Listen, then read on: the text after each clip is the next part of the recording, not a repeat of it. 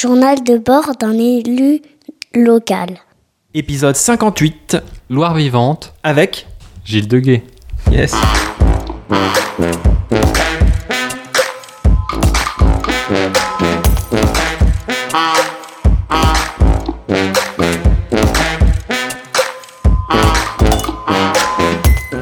Bonjour Nicolas. Salut Gaël. Bonjour Gilles. Bonjour. Gilles, tu es notre invité aujourd'hui. Tu t'appelles Gilles Deguet, c'est bien ça? Et tu es représentant associatif au comité de bassin. C'est ça. Ouais, alors je sais pas ce que c'est. Le comité de bassin, alors on a dit qu'on verrait ça peut-être plus tard. On a dit qu'on verrait ça peut-être plus tard. Et aujourd'hui, tu vas nous parler de Loire vivante. Alors ça, on va le voir aujourd'hui. On Ouais. le voit aujourd'hui. Euh, donc, est-ce que tu peux nous dire ce que c'est? Et c'est quoi? C'est une association? C'est euh, Alors c'est c'est c'est un mouvement associatif. C'est pas une seule association et c'est une, une première euh, chose importante, mais peut-être d'abord il faut dire pourquoi ça s'est fait. Ça s'est fait parce que il y avait sur la Loire un projet de quatre barrages, euh, alors sur la Loire et ses affluents, et, et ce projet de quatre barrages euh, consiste à allait accentuer l'artificialisation la- du fleuve. Mais comme souvent dans, dans ces luttes-là, euh, ça s'est cristallisé autour de un barrage avec une opposition d'un certain nombre de gens et ça s'est étendu après à une réflexion sur qu'est-ce que c'était l'aménagement qui était en route. C'était à quelle époque ça?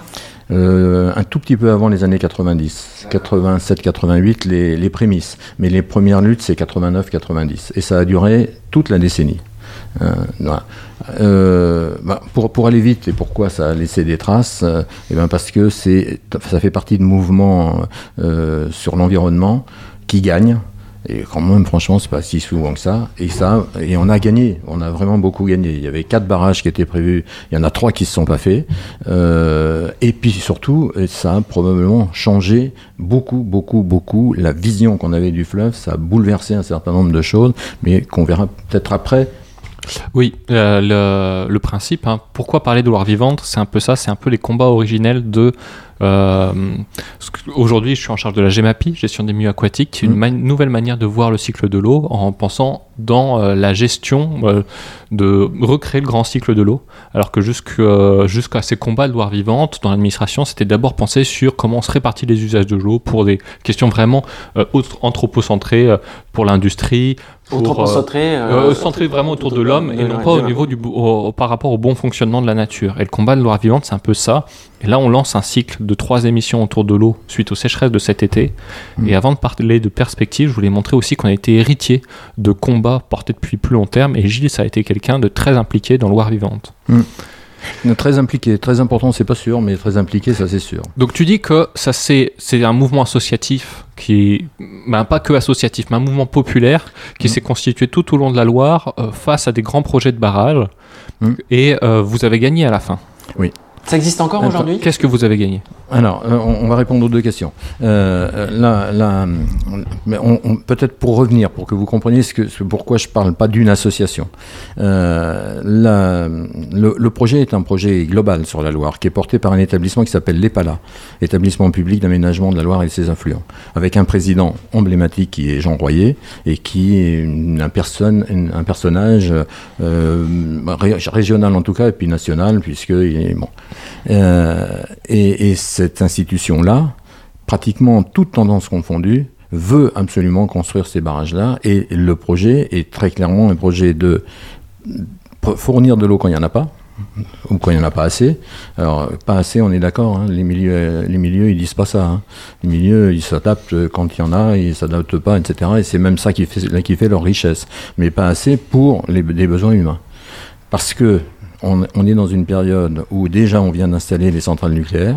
Les centrales nucléaires, on a construit déjà deux barrages pour leur fournir l'eau suffisante euh, en, étiage pour qu'ils puissent diluer euh, euh, leur- leurs effluents. Donc Viré C'est Oui. Villeray et Nossac, et Nossac qui étaient déjà construits. qui sont déjà construits, qui ont été construits par des organismes, et il y a des, des textes tout à fait explicites des élus du bassin qui disent ben, maintenant qu'on a euh, construit pour euh, la nation, qu'on a offert nos rives, qu'on a tout ça et tout, faut peut-être nous penser un peu à nous, et donc nous on veut aussi de l'eau, et on veut que vous construisiez pour ça. Là-dessus, il arrive par-dessus une espèce de, de recrudescence de conscience de, de la question de l'inondation. Et donc, ces barrages-là, on se voit attribuer aussi une fonction d'inondation. de, de pré- de prévention des inondations. Écréter un peu les, Écréter. le niveau d'eau. Euh, et puis euh, toujours un peu la suite. euh, Mettez-vous dans, dans- à l'époque, euh, on a on a de l'eau qui coule. c'est- c'est- on n'en fait pas grand-chose. Si c'était un lac, on pourrait mettre des pédalos, des machins, etc. Et donc il y a aussi l'idée qu'on va y du développer tourisme. du tourisme, du- un certain nombre de choses. voilà.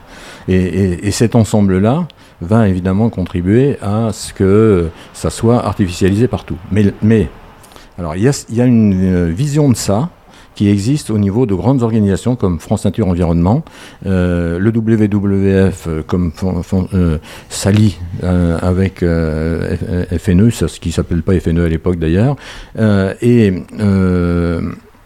et ils financent un poste d'animation sur, sur tout le bassin. Et donc déjà, on, on est sur quelque chose de- de- d'assez énorme et d'assez nouveau. Le bassin, ça représente euh, quel. euh, Là, ça représente de Nantes euh, au Mont-Gerbier-de-Jean. D'accord. 1400, 1400 km. Ok, Et très bien. Plus les affluents.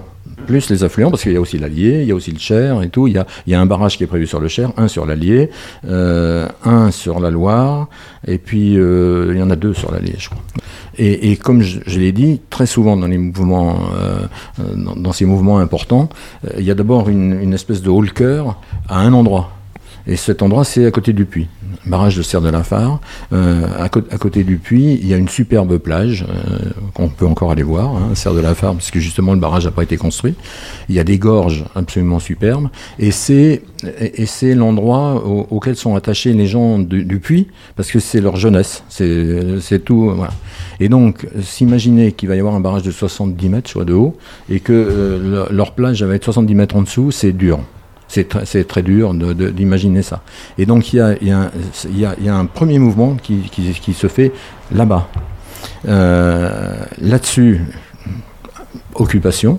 C'était une ZAD avant l'heure. hein. Euh, euh, ils sont allés s'installer, mais avec des liens avec la ville qui est quand même à euh, 20 minutes quand même au moins, mais qui fait que quand les premières pelleteuses sont arrivées, les gens qui étaient sur place ont commencé à résister, mais les, gens qui étaient au puits ont débarqué.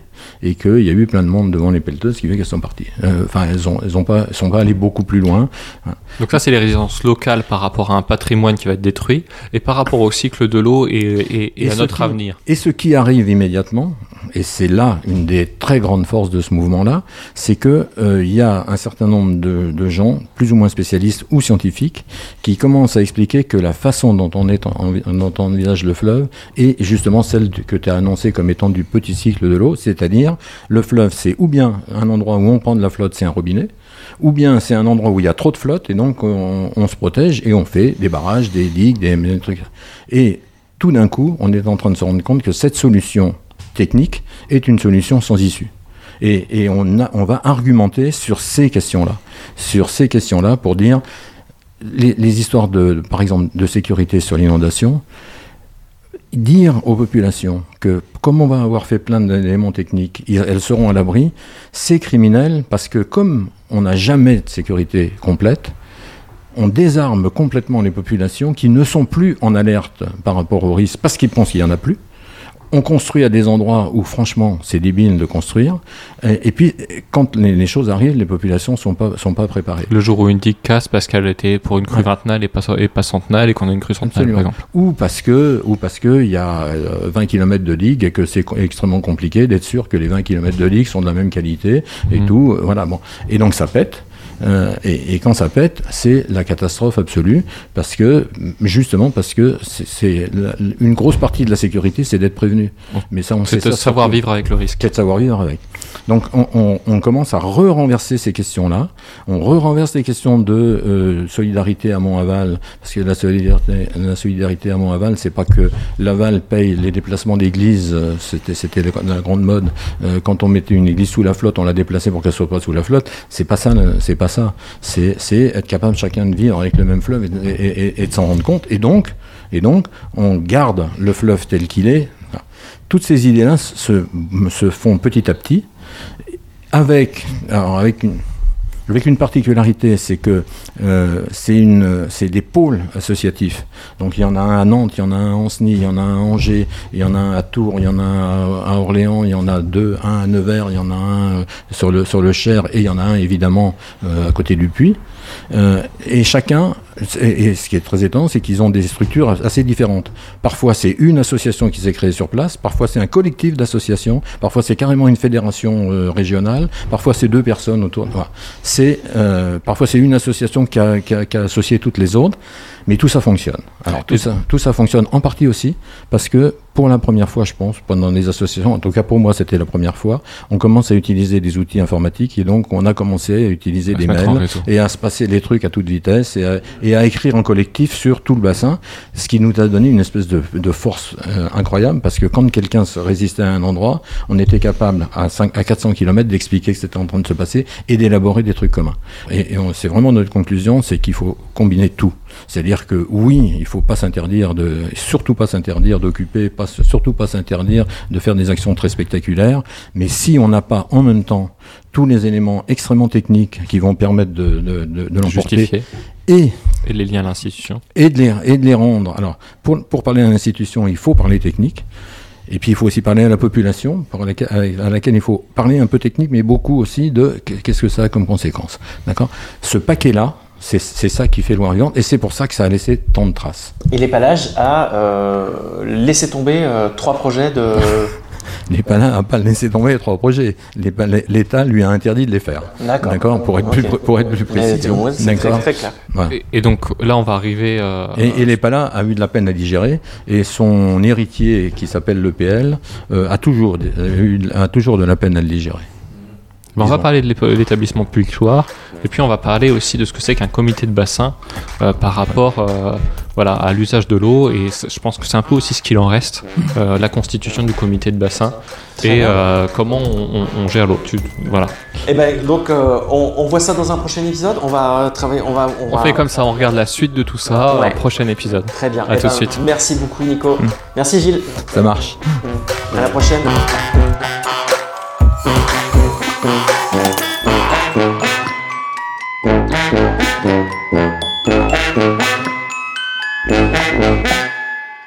Moi, c'est Nico et c'est mon premier mandat. Ton premier mandat de quoi? Je suis vice-président d'une agglomération et coprésident d'un groupe écologiste à Blois. Ah, Moi, je suis Gaël, on est potes, et tu m'as proposé de raconter ce mandat dans un podcast. Un journal de bord qui témoigne de la vie politique locale au fur et à mesure de l'actualité. Et on en a déjà fait 60. Vous pouvez les trouver sur toutes les applis de podcast à raison de 3 par mois. Les applis de podcast, c'est Deezer, Spotify, Apple Podcast. Et on est aussi sur la radio locale Studio Zef, Agitateur de fréquence. dans l'émission La Larniette, c'est 91.1, c'est ça? FM chaque jeudi. à 17h. Voilà, merci à tous, abonnez-vous et n'hésitez pas à venir m'en parler pour s'améliorer encore. Ciao ciao Ciao, merci. Ciao, ciao.